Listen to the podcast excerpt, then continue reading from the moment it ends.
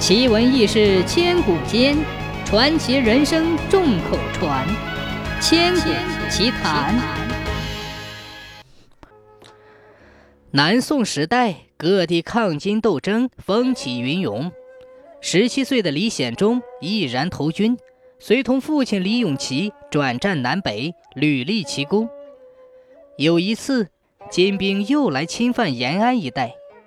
南宋官员王树命令李永琪挑选智勇双全的人深入敌后了解军情，可选来选去只挑中了一个叫张琪的勇士，还得有个人跟随他配合才行啊。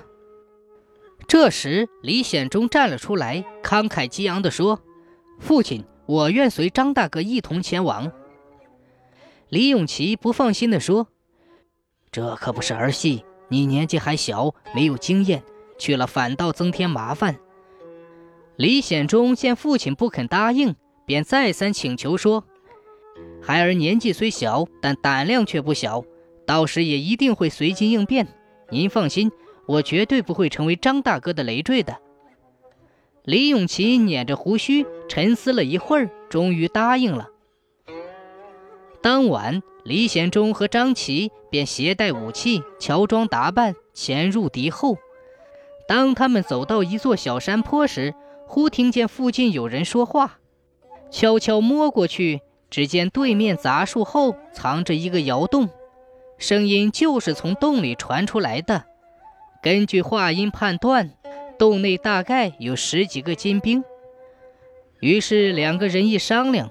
决定由张琪在外做接应，李显忠腰系绳索，从窑顶的小洞口慢慢下去。金兵这时已经酣睡，没有人发觉。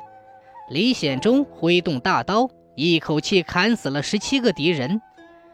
出洞之后，他又和张琪一起砍掉了金兵的十五匹马，然后骑着两匹好马胜利归来。王树听了这次夜袭的经过之后，十分惊奇，就提拔李显忠为诚信郎。从此，这位少年英雄的美名便传扬开了。